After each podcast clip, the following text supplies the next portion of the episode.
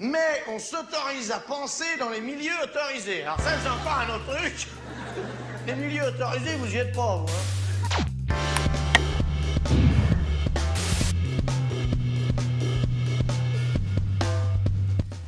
Bonjour Vincent Bertelier.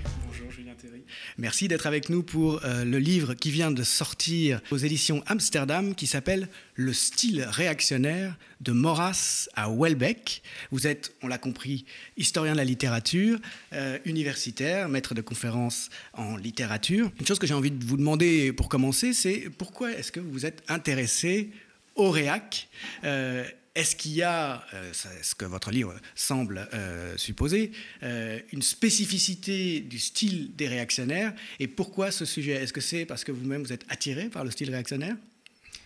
Forcément, quand on fait une thèse, il y a toujours une part de, de psychanalyse qu'on fait au passage. Bon, je pourrais évoquer mon histoire familiale, le fait que j'ai eu un grand-père auquel j'étais par ailleurs personnellement très attaché, mais qui était militant du Front National. Donc euh, il y avait dans sa maison tout un tas de documents euh, un peu tendancieux qui traînaient, des vieux numéros du Crapouillot, ce genre de choses. Donc euh, culturellement, ça, ça imprègne malgré tout.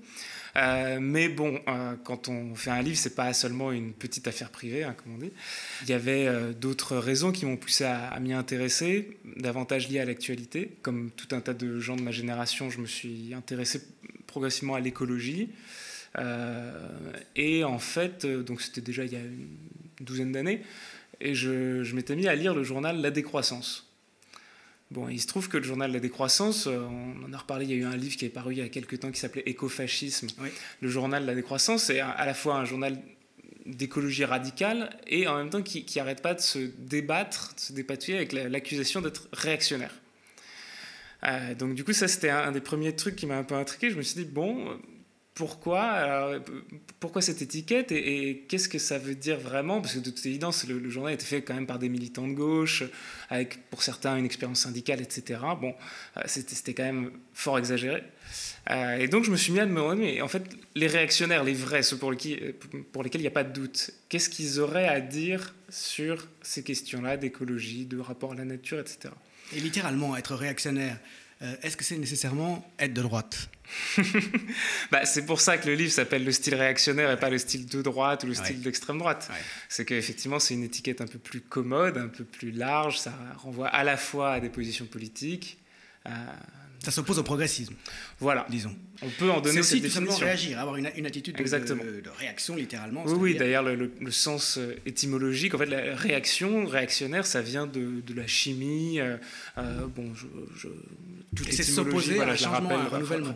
Comment C'est s'opposer à un changement, à un renouvellement. Oui, c'est d'abord une, une, une action en réponse à une autre action, et puis après, ça a pris ce sens politique qu'on connaît. Euh, mais qui s'est fixé, qui s'est figé, euh, bon, assez, assez progressivement en fait. Euh, Vous montrez bien que Maurras déjà, hein, ah oui, c'est en son temps. voilà, ça, s'est figé pendant la Révolution. Au, moment où Maurras écrit, effectivement, c'est devenu une étiquette. Pour le coup, Maurras s'en réclame. Il le dit. Pour lui, c'est pas du tout une étiquette infamante. En se réclamant voilà, des réactionnaires anti-révolutionnaires. Il se considère comme un réactionnaire, son camp est le camp des réactionnaires, et c'est pas du tout un problème. C'est pas du tout une étiquette euh, voilà, péjorative ou autre. Donc on peut dire que euh, oui, de, manière revendiquée depuis Maurras, euh, c'est une identité alors, politique. Voilà, le, terme après c'est beaucoup élargi comme on sait et est employé un peu à tort à travers, effectivement pour désigner à la fin plus une espèce de, caractère un peu de, trait de caractère, d'attitude éthique face au progrès. Voilà, donc dès qu'on n'aime pas avoir un portable moderne, on est réac, etc. Bon, ça, ça devient un truc un peu, un peu, un peu flou comme ça. C'est s'opposer à la nouveauté, c'est s'opposer au changement. Oui, voilà, mais, mais il faut. Euh, je pense qu'il est important. Enfin, pour, pour, moi, il a été très important de, de, résister justement à cette tendance à trop élargir l'étiquette, qui, qui, conduit forcément à avoir des réacs partout. Euh, et à revenir euh, au premier sens politique qu'on a donné au mot, qui est en fait de, réaction à la Révolution française. Quand, les, réactionnaires, quand le mot réactionnaire prend un sens politique, c'est d'abord pour désigner les opposants à la, à la Révolution et donc les opposants à la démocratie, à la souveraineté populaire, etc. Et donc revenir à ce, disons, ce noyau dur politique qui colle pas forcément encore une fois, qui colle pas forcément exactement toujours au clivage droite-gauche, même si c'est quand même tendanciellement plutôt du côté de l'extrême droite. En, revenir là, c'était très important pour chacun de mes auteurs pour arriver justement à les appréhender politiquement comme il fallait. Au départ, quand même, il y a Maurras. Hein, on en a déjà parlé. Il est au début du livre. Il y a un très beau chapitre de départ euh, sur ce, personnage hein, qui est euh, le, comment dire, la grande figure tutélaire, euh, pas seulement de l'extrême droite, mais de la, de la droite française qui est anti-républicaine à la fin du 19e siècle, au moment où la Troisième République triomphe et où finalement le, le grand combat entre la Révolution et ses ennemis se termine hein, au détriment euh, de ces derniers. Vous commencez avec Maurras, euh, et Maurras, c'est encore aujourd'hui, euh, j'allais dire, un personnage d'actualité, un, personnage qui est l'objet de controverses. Je renvoie il y a quelques années à la controverse qu'il y a eu autour de, sa commémoration, hein, puisqu'il avait été placé dans le livret officiel de la République des commémorations, et ça avait suscité une levée de bouclier, tout particulièrement parce que l'auteur de sa notice avait négligemment oublié de dire qu'il était antisémite alors que l'antisémitisme est un élément central euh, de Maurras. Euh, on peut revenir un petit peu, partir de lui, euh, voir en quoi il est, j'allais dire, matriciel, donc hein, pour, pour ce que c'est que le style réactionnaire aujourd'hui pour les écrivains réactionnaires du XXe siècle. Puisque vous parlez d'actualité, en fait, c'est vrai que c'était assez étonnant quand j'ai commencé à, à, travailler sur Maurras. Bon, je prenais les, les premiers trucs qu'on fait, on prend les bouquins qui sont disponibles dans la bibliothèque qu'on fréquente le plus souvent. Donc, à la bibliothèque, il y avait euh, les œuvres capitales de Maurras. Alors qu'est-ce que c'est les œuvres capitales? C'est, en fait des œuvres qui ont été éditées en 54.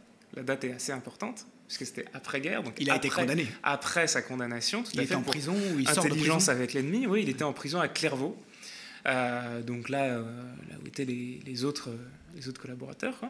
Je rappelle que Maurras a accueilli la défaite de 40 comme une divine surprise.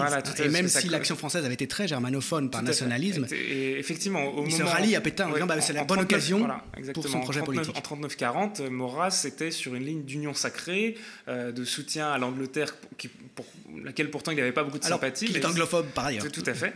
Euh, mais uniquement par, euh, par opportunisme, parce que pour défendre la France contre l'Allemagne, il fallait à ce moment-là s'allier avec l'Angleterre. D'ailleurs, il était plutôt en désaccord avec des maurassiens radicaux euh, de l'équipe de Je suis partout, donc Brasillac, Rebattet, etc., euh, qui pour le coup euh, verront ça comme un des moments de rupture et de, un point de non-retour, puisque eux, au contraire, étaient très admiratifs de l'Allemagne nazie et de tout ce que...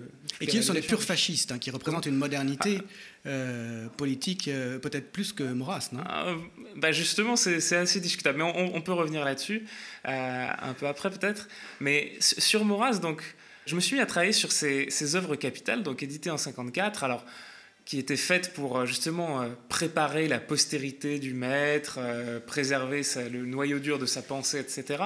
Alors, en fait, ces œuvres elles-mêmes elles ont été euh, savamment composées, euh, c'est-à-dire euh, globalement expurgées de tout ce qui était trop tendancieux, notamment trop antisémite. Et on ne trouve pas dedans les, notamment les, éditoriaux que Maurras faisait pour le quotidien L'Action française, qui sont généralement ses écrits les plus virulents, les plus directement pamphlétaires, les plus parfois orduriers. Vous vous rappelez qu'il a quand même appelé à l'assassinat de Léon Blum oui, oui, tout, en 1935. c'est un homme qu'il faut abattre, dans le, qu'il faut dans le dos. Euh, donc, effectivement, déjà, ces œuvres capitales symbolisent assez bien le, genre de choix mémoriel qui a pu être fait euh, autour de Maurras. Mais ces œuvres, elles, datent de 54. Et on peut se dire, Maurras avait eu le temps d'être oublié entre-temps, quand même plus personne le lit. C'était déjà à son époque, il passait pour être quand même un vieillard un peu poussiéreux. Et chose très étonnante, bah, comme vous savez, c'est que les, les, œuvres de Maurras, il y a eu une réédition alors avec un découpage un peu différent, etc., aux éditions euh, bouquins, je crois. Euh, enfin, collection bouquins de, de Lafont, qui a été par ailleurs très critiqué pour les mêmes raisons, pour des raisons analogues, à savoir que l'éditeur, en fait, a fait une édition apologétique. Donc il a expurgé aussi, il a enlevé les choses trop gênantes. Euh, et donc, donc ça, c'est voilà. Et, donc ça, représente deux choses. D'une part, ça, dit bien la, la manière dont l'extrême droite a géré la, mémoire de Maurras justement en, ayant une forte conscience qu'il fallait couper les, parties trop gênantes au regard de l'histoire et de ce que l'histoire avait irrémédiablement condamné, donc l'antisémitisme.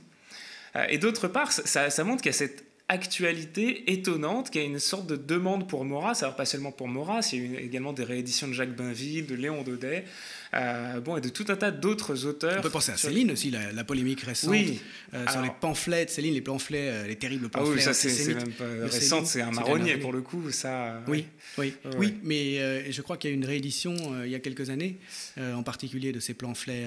Alors il y a eu l'édition, il y a eu une édition canadienne, effectivement, puisque au Canada, Céline est libre de droit. Euh, donc les, restrictions qui étaient imposées par les ayants droit de Céline n'avaient plus cours euh, au Canada. Donc c'est un spécialiste qui s'appelle Régis qui a édité sous le titre euh, Écrit polémique un titre euh, mhm. doucement euphémistique. Ce sont des, textes absolument orduriers et terribles, euh, quasiment insoutenables hein, pour certains d'entre eux. Oui, euh, ça peut être une lecture assez pénible. Un racisme absolument déchaîné, qui, est, très différent de celui de, Maurras d'ailleurs. Hein, oui, oui, tout à fait. qui est vraiment un racisme profond, biologique. Oui, biologique en fait. Ouais, effectivement, Céline, médecin, s'intéressait par ailleurs beaucoup à toutes les production idéologique de, racisme médical, biologique qui, qui, se faisait du côté allemand, pas seulement du côté allemand bien sûr, mais Céline était très au fait de cette documentation euh, antisémite moderne. Euh, Mais il y a une conjoncture actuelle en France euh, de revival ou de demande renouvelée, je ne sais pas ce que vous en pensez, autour de ce matériau idéologico-littéraire-là.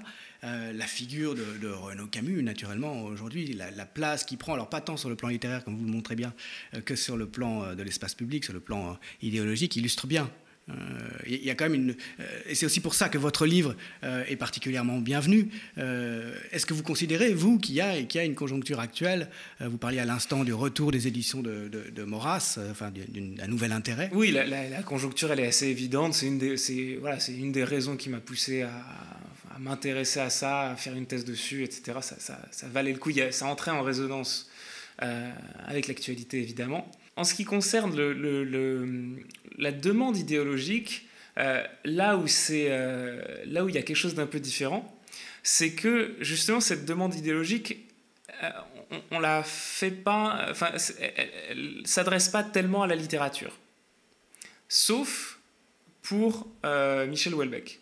Mais si on prend le cas de Renaud Camus, ce qui se passe globalement, c'est quand même c'est quelqu'un qui a réussi à inventer une formule, le grand remplacement, oui. qui a bien marché, mais qui a marché au point qu'elle a complètement effacé son auteur. Mais au fond, ça n'a pas grand-chose à voir avec son travail d'écrivain. Je veux dire, euh, Camus, c'est un écrivain avant-gardiste, hein, vous, le rappelez bien, euh, mm. gay, euh, à une époque où il n'était pas facile d'être gay, où il n'y avait pas encore de pinkwashing, bien au contraire, dans les années 70-80. c'est une œuvre audacieuse formellement, c'est une œuvre, du point de vue de son œuvre gay, je trouve c'est une œuvre assez courageuse, enfin, par ailleurs forte, c'est vraiment quelqu'un qui a voulu poser euh, une nouvelle manière de, parler de l'homosexualité, mais comme si c'était parfaitement normal. C'était quelque chose de... Avec son livre voilà, Tricks, hein, qui s'appelait Tricks.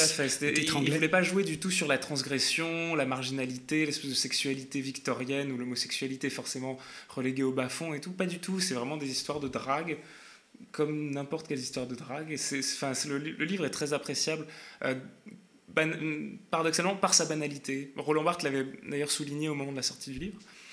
Donc, euh, effectivement, c'est pas du tout cette œuvre qu'on retient. Alors, effectivement, quand on fait des, quand il y a des articles de journaux qui s'intéressent d'où vient le grand emplacement, etc. Alors on rappelle toujours que on rappelle toujours que ça vient de Renaud Camus. Enfin, il aurait très bien pu euh, cet étrange destin, ça aurait pu émerger de, n'importe où d'autre. Voilà, il n'y a pas de lien organique ou en quelque manière que ce soit avec son, non, non, et, son passé d'écrivain. Non, non. Et d'ailleurs, j'ai euh, bah, récemment fait moi-même, j'ai voulu revenir un peu sur la naissance de cette formule. Et en fait, c'est assez curieux. En fait, euh, Renaud Camus a voulu produire cette formule à partir de son forum. Il, avait un, forum avec un peu ses, aficionados. Et donc, il a soumis à ses, lecteurs réguliers, il a dit il faudrait trouver une formule qui marche bien polémiquement, d'un point de vue polémique. À des fins racistes, naturellement, parce que l'obsession, c'est oui, déjà quand même... Voilà, c'était euh, anti-antiraciste. Oui, c'est ça. Pour, désigner, voilà, il, s'agissait de trouver un nom pour désigner. le, et ça, c'est une veine. L'opposition à l'antiracisme, c'est une veine qui date des années 80, qui a été beaucoup développée par Alain Finkielkraut aussi euh, euh, dès le début des années 80. Voilà. Bon, on revient pas là-dessus. Il lui faut ça. C'est pas la peine. Mais voilà, il, proposait ça pour le coup dans un but non littéraire.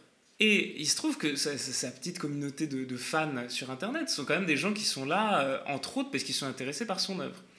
Donc qu'est-ce qui se passe? C'est qu'à ce moment-là, c'était en, 2009, il y a eu tout un, brainstorming, en fait, pour trouver la, meilleure formule. Mais en fait, le brainstorming, pour, ces, internautes, ils ont trouvé tout un tas de noms très, très fantaisistes, avec des, mots valises, etc. Il y, avait, il y a un petit jeu verbal qui pouvait rappeler d'ailleurs enfin, les, expérimentations langagières, les expérimentations stylistiques du, premier Camus.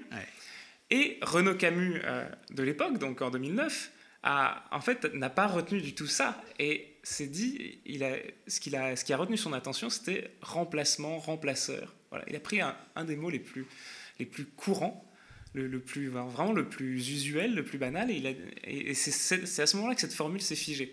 Et donc il y avait vraiment l'idée de rompre, pour le coup, avec tout ce qui était travail sur la forme, travail sur le signe, sur les doubles sens, etc., pour prendre quelque chose qui soit efficace, qui n'ait pas d'ambiguïté, euh, qui puisse voilà, circuler euh, de façon euh, internationale d'ailleurs, puisque après il a aussi... il a eu un grand succès.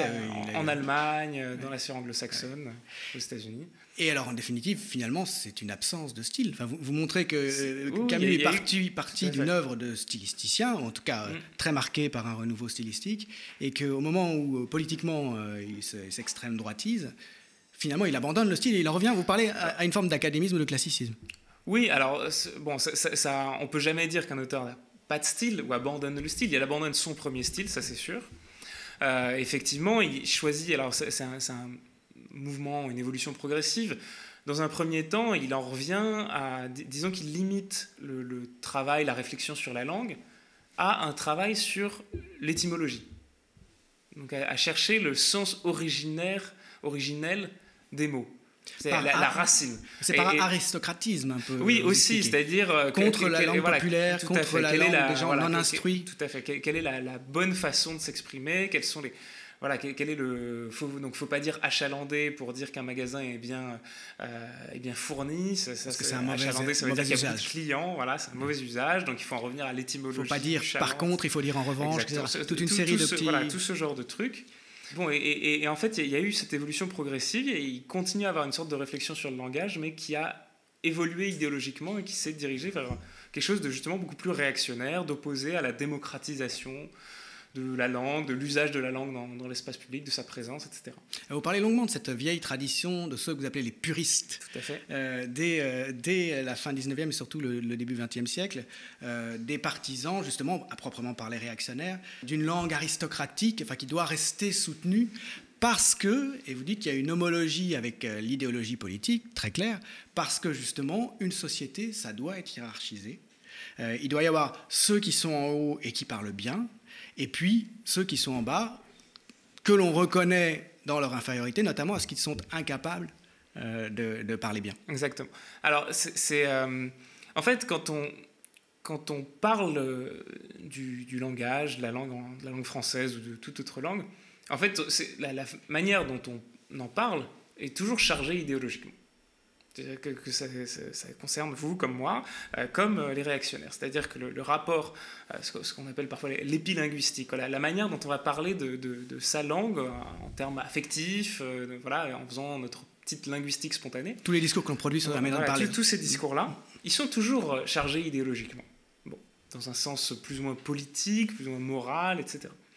Mais du, coup, quand, quand on s'intéresse à ces discours du côté de l'extrême droite, ils sont chargés d'un fond réactionnaire que vous venez de résumer.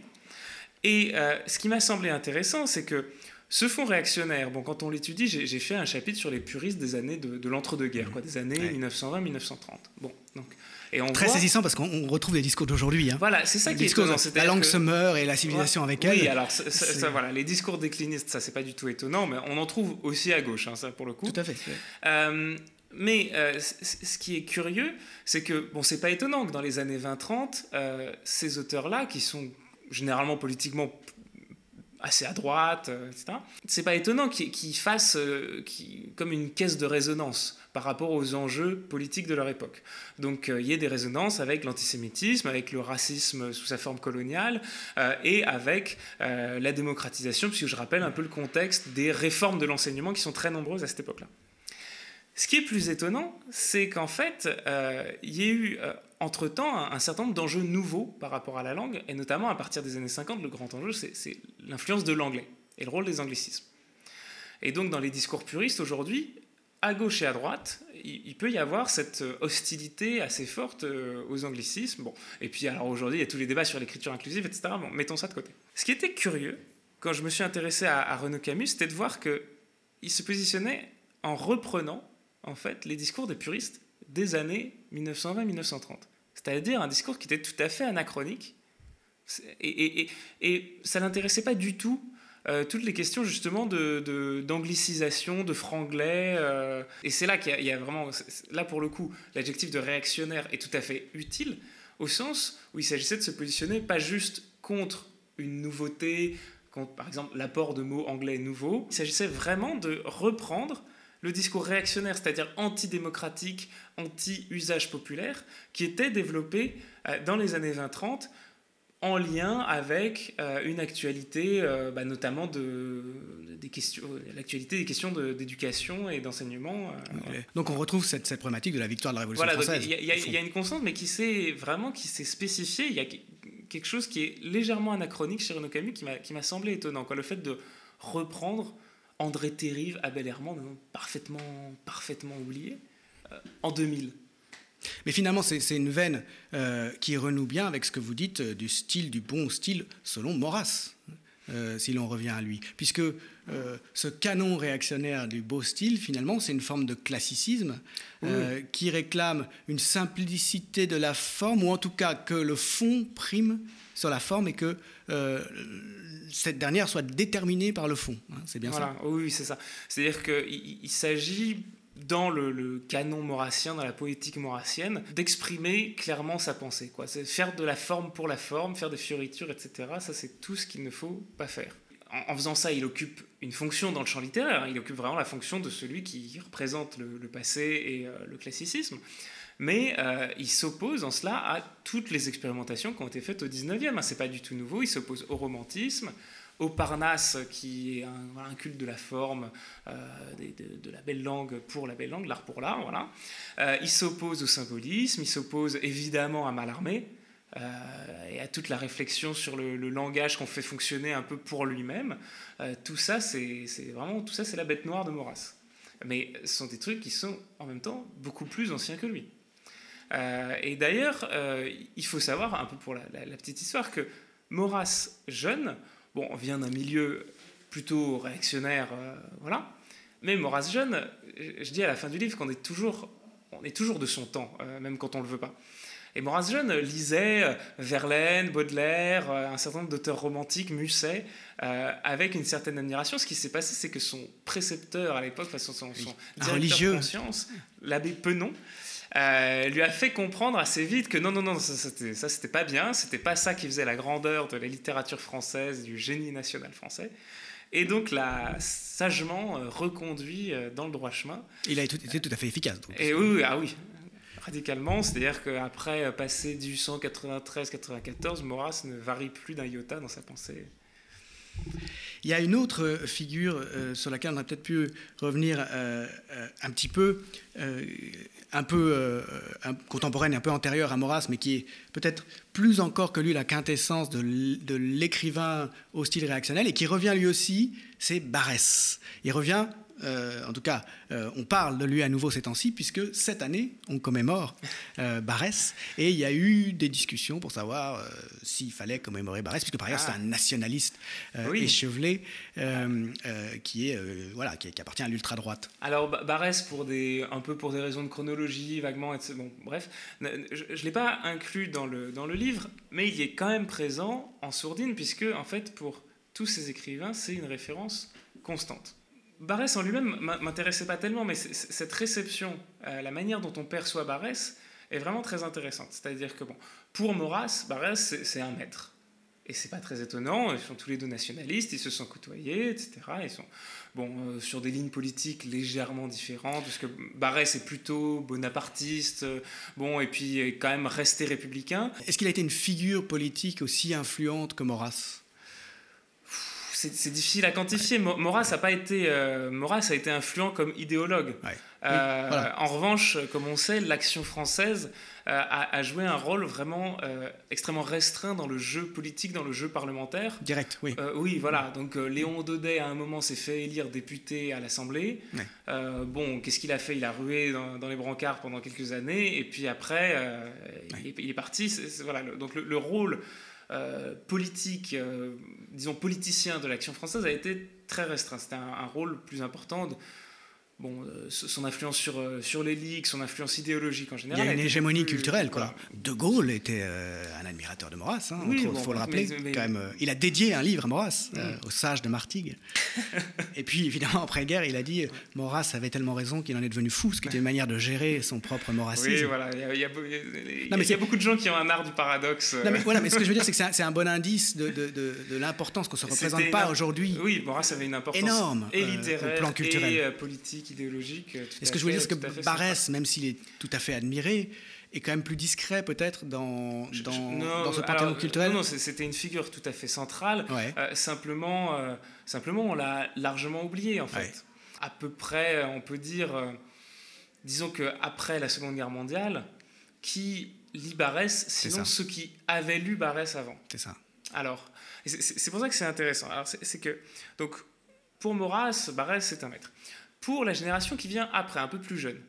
Brasillac, Drieux-La Rochelle, Monterlin, etc. Eux aussi, ils ont tous lu Barès. Et c'est pas les seuls. Euh, Aragon, il vient d'un milieu plutôt bourgeois, grand admirateur de Barès. Il a tenté de le réhabiliter. Tout à fait. tirer vers la gauche. Tout à fait. Euh, et, euh, mais, mais, on sait que les surréalistes, pour eux, c'était une cible importante, Barès. Donc ils, ont monté une espèce de, fait une espèce de happening, comme ils en avaient le, secret, de, de, procès intenté à Barès pour euh, euh, atteinte à la sûreté de l'esprit. Voilà, procès auquel a participé d'ailleurs Drieux-La Rochelle qui traînait avec les surréalistes à ce moment-là, mais qui n'arrivait pas, qui, qui, pas voulu euh, être trop impertinent à l'égard de, Barès à ce moment. Donc figure tout à fait importante encore dans l'entre-deux-guerres. En revanche, après-guerre, effectivement, les, les, jeunes ne lisent plus, sauf ceux qui ont vraiment une culture droitière. Ceux que j'ai mentionnés dans le livre, les hussards, eux continuent encore à lire un peu Barès, mais ils sont pas bêtes. Ils ont bien compris que Barès était devenu ringard. Donc ça reste une référence, un peu aussi pour se démarquer, parce que c'est les seuls encore à lire Barès. Mais voilà, après-guerre, chez les jeunes, ça n'a plus trop de succès. Les hussards, je rappelle, hein, c'est ce courant littéraire euh, de droite à une époque où il est très difficile d'être de droite puisque c'est la libération. Voilà, c'est les jeunes écrivains de droite, qui débarquent euh, en 45. Alors certains avaient eu le temps un peu de collaborer, bon, discrètement généralement, d'autres pas du tout, voire euh, avaient fait un peu leur service, bon, comme, comme, Roger Nimier, qui était plutôt de sympathie gaulliste au départ, mais qui, était, voilà, qui voulait mm. quand même réhabiliter euh, tous les écrivains de droite. ils veulent faire vivre le style réactionnaire et, ils vont beaucoup s'opposer à Sartre en particulier, à la domination dans le champ des écrivains communistes ou sartriens. Oui, ce qui était aussi une manière de se faire une place euh, dans, le, dans le monde littéraire euh, en général. Il y, a des enjeux à la fois littéraires et politiques qui, qui, jouent là. et juste pour terminer sur Barès, dans cette après-guerre, donc Barès est à peu près oublié, et euh, Aragon, comme vous avez dit, a essayé de le réhabiliter en jouant Barès contre Maurras. Et voilà. Donc en jouant euh, celui qui avait été un germanophobe jusqu'au bout, Barès, qui a été un nationaliste, patriote. Alors, Aragon va même très très loin. Il dit que Barès est une espèce de, matérialiste sans le savoir. Il le tire carrément du côté du marxisme. Bon, il ne faut, pas, faut pas exagérer. Euh, bon. Je pense qu'Aragon avait conscience de, jouer un peu. voilà, il y a une sorte de, de, de, je sais pas, de c'est un peu ludique, quoi. Je pense quand il le fait, c'est un peu de l'éloge paradoxal. Euh, mais euh, stratégiquement, c'est quelque chose de très important. Euh, Aragon a voulu justement. vous parliez d'hégémonie, je sais pas, bon, faut peut-être pas utiliser le concept à, tort et à travers, mais il y, a un truc comme ça de, constituer, de, récupérer même les figures de droite qui ne gênent pas trop la gauche, surtout que Barès était mort, et pour éliminer celles qui étaient encore importantes, notamment pour éliminer Maurras qui était pour le coup, lui, euh, bah, traître désormais. Euh, Mais là, pour le coup, on peut penser aussi, votre interprétation c'est, euh, est, là vraiment politicienne et elle dénie presque toute autonomie au champ littéraire. On peut aussi penser que si Aragon veut réhabiliter Barès, c'est tout simplement parce qu'il trouve que c'est un bien très sûr, grand écrivain. Bien sûr, il ne faut jamais, il faut jamais oublier les deux. Et, sans doute plus que Maurras, qui au fond est essentiellement aussi, polémiste. C'est aussi, Maurras vraiment euh, Maurras, euh, Rebattet disait que Maurras était bon dans certains de ses éditos pour l'Action française, donc c'est-à-dire ceux les plus virulents, voilà, les plus pamphlétaires, mais que son œuvre littéraire, ses poèmes, etc., valait pas grand-chose. Et bon, j'ai envie de dire, même ses essais politiques sont euh, mortellement ennuyeux. Je me souviens que, donc, il y a il y a, très peu de temps, il y, avait il y a eu des tags dans certaines universités faits par des, jeunes militants de la, nouvelle Action française qui disaient lisez Maurras. Et, on n'a pas lu la même chose. Enfin, j'ai envie de dire, lisez Maurras et mourrez d'ennui. Euh, il y avait un malade à un moment dans, le 5e arrondissement qui mettait partout lisez Welbeck, Welbeck prophète. Bon, bon c'était un malade mental, mais euh, bon, Welbeck, il y a quand même un intérêt littéraire indéniable. Maurras, ça tombe, ça tombe des mains, c'est. Parfois un peu étonnant de, voir à quel point il avait cette, euh, cette importance, alors que c'est une prose très ennuyeuse. Si on en vient à, une autre catégorie, puisque donc votre livre passe en revue toute une série d'auteurs avec des, euh, des, études stylistiques euh, référées donc hein, au, canon initial, enfin à ce qu'on peut considérer comme la définition initiale du, euh, style réactionnaire autour de Maurras. vous parlez de Bernanos, vous parlez de, de Jouando, Marcel Aimé, Chardonne, Paul Morand, Les Hussards, et puis vous en arrivez au monde contemporain, Sioran, Renaud Camus, vous terminez par Welbeck. J'aimerais qu'on parle un petit peu euh, de cette catégorie bien particulière, euh, de ceux que tout à l'heure je disais, j'opposais à Maurras comme pur fasciste, mais vous n'avez pas l'air tout à fait d'accord avec ça. Les gens euh, de Je suis partout, donc Rebattet, Brasiliac, Drieux-La Rochelle. En fait, ce n'est pas forcément une question de désaccord, c'est plutôt peut-être la formule de pur fasciste. Puisqu'en fait, évidemment, la première question qui se pose quand on travaille sur des réactionnaires, c'est à quel point on doit mettre une frontière entre réactionnaire et fasciste. Ça dépend de la définition du fascisme, que vous posez d'ailleurs, dans tout son caractère problématique. ça dépend surtout de, de, notre désir de donner une définition du fascisme. Mhm. Euh, et c'est un historien, euh, Michel Doury, qui a, qui a, dit de façon très juste que, en fait, une des sources majeures des, controverses parfois un peu stériles et des, erreurs de, jugement, etc. Sur la question du fascisme et notamment du fascisme français, il y a tout un tas de controverses énormes euh, de, qui, remontent très loin, qui remontent aux années 50 en fait, sur l'existence ou non d'un fascisme français. Ça vient de cette espèce de fétichisme définitionnel où on veut définir euh, ce qui serait une essence du fascisme. mais précisément, là j'opposais Maurras à des gens comme Rebattet, euh, Drieux ou Brasillac, euh, parce que, vous le dites très bien vous-même d'ailleurs, Maurras, ils vont en revenir à l'ancien régime, à un ancien régime mythifié. Alors, Contrairement aux fascistes, il n'a pas une fantasmatique des masses. Euh, le, fascisme, vous le dites très bien, c'est un mouvement de masse. Il faut ah, qu'il y ait un engagement et un embrigadement ah, des masses, même s'il y, a une, il y a une caste supérieure qui doit rester supérieure. C'est ce qu'on retient, effectivement. C'est ça qui est compliqué, c'est que euh, il, il faut pas, euh, il faut pas trop, il faut sans doute pas trop se fier euh, déjà à ce que disent les auteurs eux-mêmes, alors la manière dont ils s'imaginent les choses, c'est-à-dire que, bon, en fait, quand Maurras parle de retour à l'ancien régime, est-ce qu'il croit vraiment que le, descendant du comte de Paris va remonter sur le trône? Euh, en fait, euh, concrètement, ça devient assez clair, euh, vu les interactions qu'il y a eu au cours de l'histoire de l'action française entre l'héritier et l'action française, qui était compliqué. Hein. C'est vrai. C'est clair que ce ne sera, sera, pas lui. On est d'accord qu'ils s'entendent pas. Voilà, qu'on est pour plutôt un régime autoritaire, quel qu'il soit, et un régime autoritaire qui se caractérise, entre autres, par quoi? Socialement Par le fait qu'il y a des corporations, c'est-à-dire qu'il n'y a plus, a plus de, de lutte de classe, il y a une collaboration de classe. Alors certes, il y a une grille tout à fait anachronique qui est rajoutée dessus, c'est ah oui, on veut les corporations d'ancien régime. Mais en fait, ce sont des choses que Vichy a été tout à fait capable de faire, que les nazis ont été tout à fait capables de faire, de, trouver des, Il y, a un modernisme euh, quand même à tous égards hmm. du fascisme qu'on retrouve pas vraiment chez Maurras. Euh, euh, un culte de, de, de, la, puissance industrielle, de la motorisation. Et c'est en ça que, j'avais tendance aussi à, l'opposer, non, non, euh, à opposer l'action française y a, bien à des gens comme Rebattet euh, ou autres. Il y, a bien sûr des distinctions très importantes et, qu'il faut rappeler. Euh, après, et, là vous voyez le problème, c'est qu'en fait, on se retrouve très vite euh, à sortir, euh, en fait, à, devoir se positionner en fait par rapport à des interprétations qui sont elles-mêmes chargées politiquement.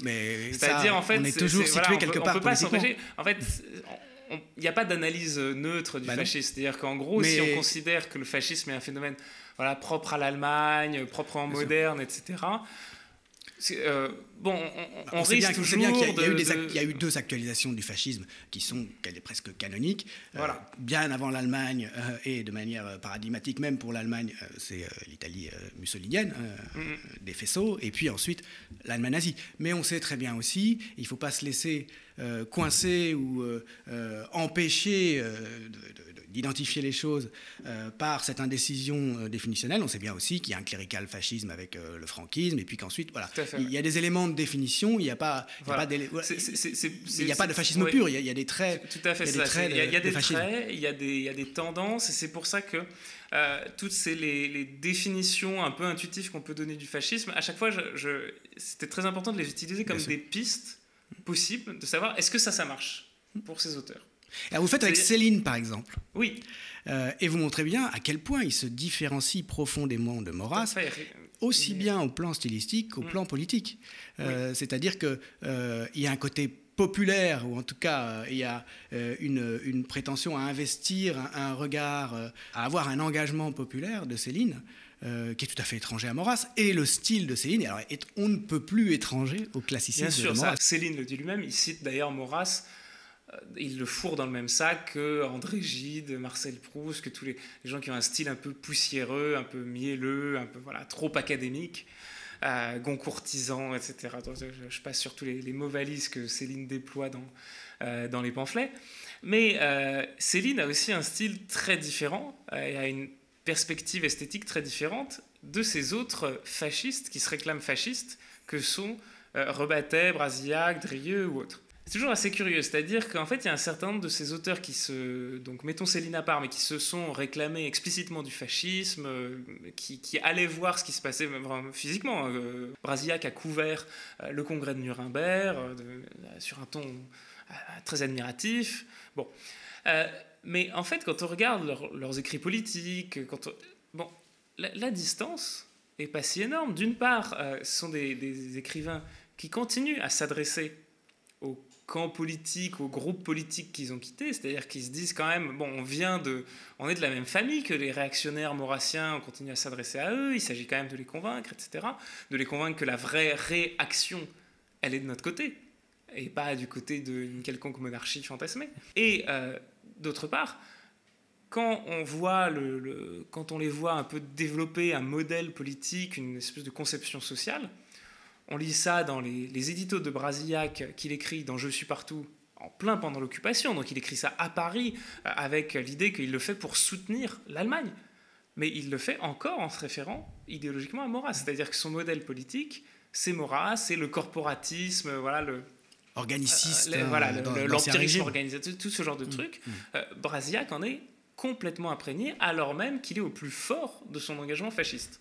Et donc, pour moi, disons que euh, ça a peut-être été plus important de souligner euh, ces continuités euh, que de mettre l'accent sur les divergences qui sont par ailleurs incontestables, hein, qui s'expliquent par, plein de, par plein de facteurs, la rupture générationnelle, des questions d'organisation, tout ça, Mais Pétain, et, littéraire. Pétain et, sa Révolution nationale et Vichy vont faire la synthèse de tout ça, puisque oui, Maurras va s'y rallier et, se, retrouvera dans, le même camp. Si euh, on, termine en, parlant un petit peu euh, plus des, contemporains, on a déjà un petit peu parlé de, Renaud Camus, mais j'aurais bien aimé euh, quand même qu'on évoque Welbeck. Vous parliez tout à l'heure de ces tags dans le quartier latin, lisez Welbeck c'est une figure un, peu différente des autres, ah, même si c'est assez convaincant, je trouve, dans, votre livre, on, peut le, rattacher sans problème mm. à la tradition réactionnaire. Bah alors c'est assez amusant quand le livre était à peine sorti qu'il y avait déjà pas mal de gens qui râlaient sur internet. Je, vois les commentaires passer. Ah mais c'est n'importe quoi de mettre euh, Welbeck dans le même sac.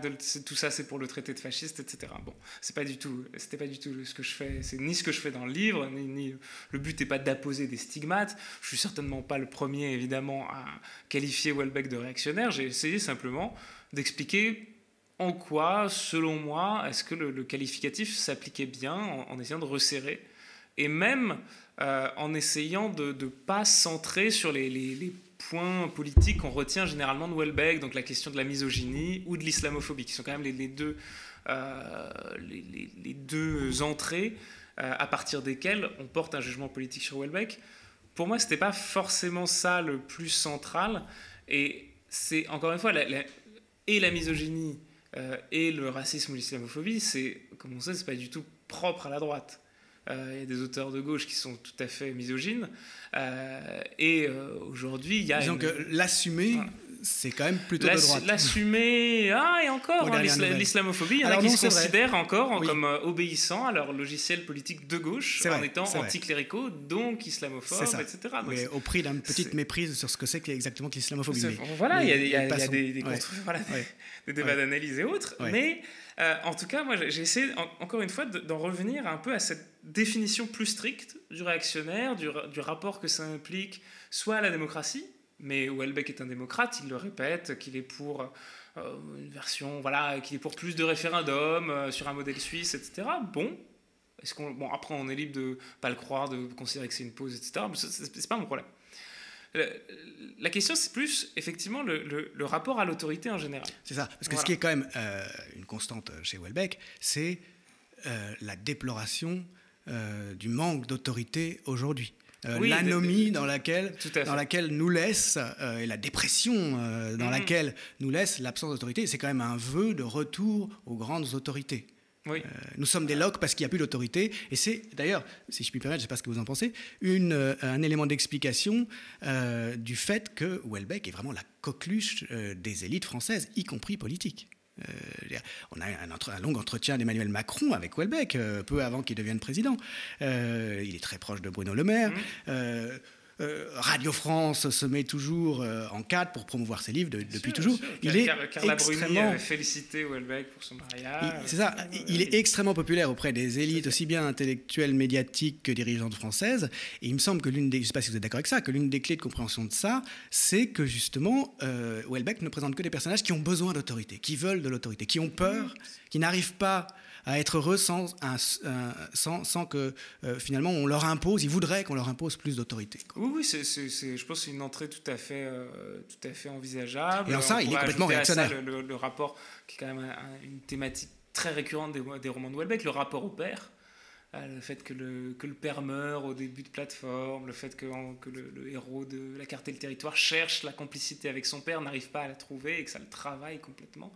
Euh, tout ça, oui, il y, y, a un rapport à, l'autorité, à la transcendance, à une sorte de... Un désir d'autorité, quoi, de retour de l'autorité. Qui, Voilà, qui, qui, était, à mon avis, euh, qui est davantage ce sur quoi il faut réfléchir si on veut considérer Welbeck comme un réactionnaire. Et alors, si on passe au style, précisément, vous ah. montrez qu'il y, a cette question euh, euh, qui, agite un peu les milieux littéraires du style de Welbeck. Ah oui, bien sûr. Donc, il y, a eu, ça, pour le coup, il y a eu une étude extrêmement complète euh, d'un de mes collègues qui s'appelle Samuel Estier, qui a fait à propos du style de Welbeck, et qui, a repris de manière très efficace tous les discours qui, avaient, qui circulaient dans la presse euh, ou parmi les critiques littéraires. On disait toujours euh, Welbeck, écrivain sans style. Voilà, écrit, alors voilà, il y a toute une typologie, écrivain sans style ou alors avec un style froid, clinique, etc. Donc il y, a tout un tas de discours et tout un, tout un imaginaire stylistique euh, autour de Welbeck. Bon, et puis il y a ce que dit Welbeck lui-même, qui...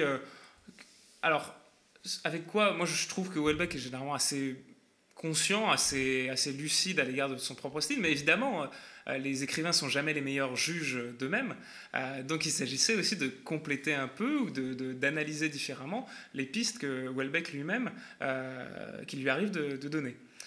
donc Welbeck décrit par moments certains éléments de son style, c'est à mon avis tout à fait juste.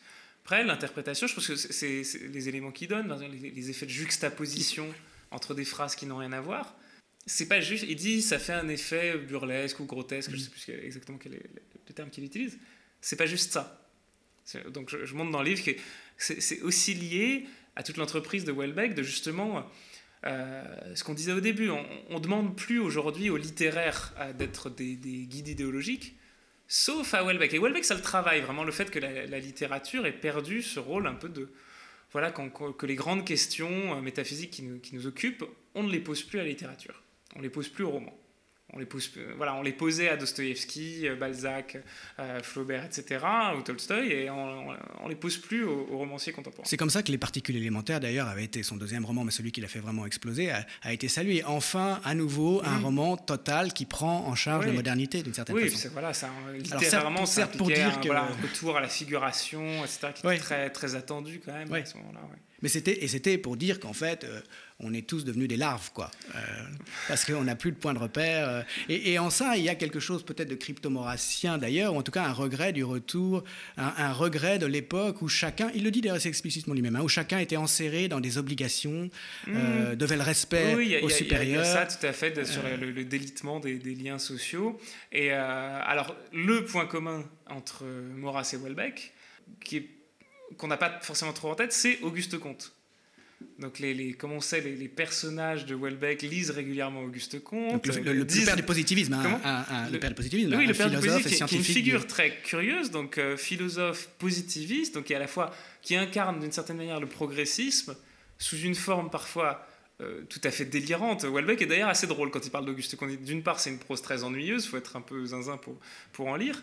Euh, et puis, ça, ça, prend un aspect maniaque. Auguste Comte a, l'ambition vraiment de transformer complètement la société pour arriver à une ère positiviste. Bon. Ça va de pair avec ces fantasmes euh, futuristes hein, à, à, Welbeck. Oui, oui, oui c'est ça. C'est-à-dire qu'en fait, voilà, on, on trouve on, peut trouver différentes choses, on peut tirer Auguste Comte dans, différents sens. Auguste Comte peut être tout à fait apprécié à gauche en tant que, euh, que celui qui a justement, en tant que père de la sociologie, que celui qui a justement essayé de constituer une discipline sociologique autonome. Mais chez Welbeck ou chez Maurras, euh, en fait, l'Auguste Comte qui est retenu, c'est plutôt celui chez qui, dans la pensée duquel il y a une continuité entre loi de la nature euh, et loi sociologique. Ce qui est, ce qui est discuté d'ailleurs. Chez Auguste Comte, c'est très, c'est, très, enfin, c'est très difficile de savoir. Quand on en lit, on se dit oui, mais en même temps, à l'époque, il n'y avait pas de sociologie. Bon. Et pour, euh, pour quelqu'un comme Norbert Elias, par exemple, Auguste Comte, il n'y a pas d'ambiguïté, c'est le père de la sociologie, c'est un, mouvement fondateur de séparation de la sociologie avec le reste. Bon, mais euh, effectivement, il y a, dans le texte lui-même, c'est hmm. difficile, difficile à saisir. Merci beaucoup, Vincent Bertelier, d'être venu nous parler euh, de ce livre absolument passionnant, euh, de cette étude stylistique et aussi une étude euh, historique, et pas seulement littéraire, hein, de la littérature de droite du XXe siècle depuis Maurras. Est-ce que vous songez à un moment donné peut-être à faire l'inverse ensuite, à faire une étude stylistique ah des écrivains de gauche? Bien sûr, bien sûr. C'est-à-dire qu'on on, m'a demandé pendant tout le temps où je rédigeais ma thèse, mais t'en as pas marre? Est-ce que tu arrives à supporter le... Voilà? Donc au début, j'arrivais assez bien à supporter. C'est vrai que euh, finissant la thèse et devant la réduire pour en faire un livre à peu près accessible, à peu près lisible, à force de régurgiter, on finit par euh, se laisser gagner par euh, un sentiment nauséeux. Donc il serait temps de voilà d'ouvrir la fenêtre et d'aller ailleurs. Ça reste, ceci dit, très très stimulant, aussi bien intellectuellement qu'au plan, littéraire et au plan politique que de vous lire. Merci. Merci beaucoup.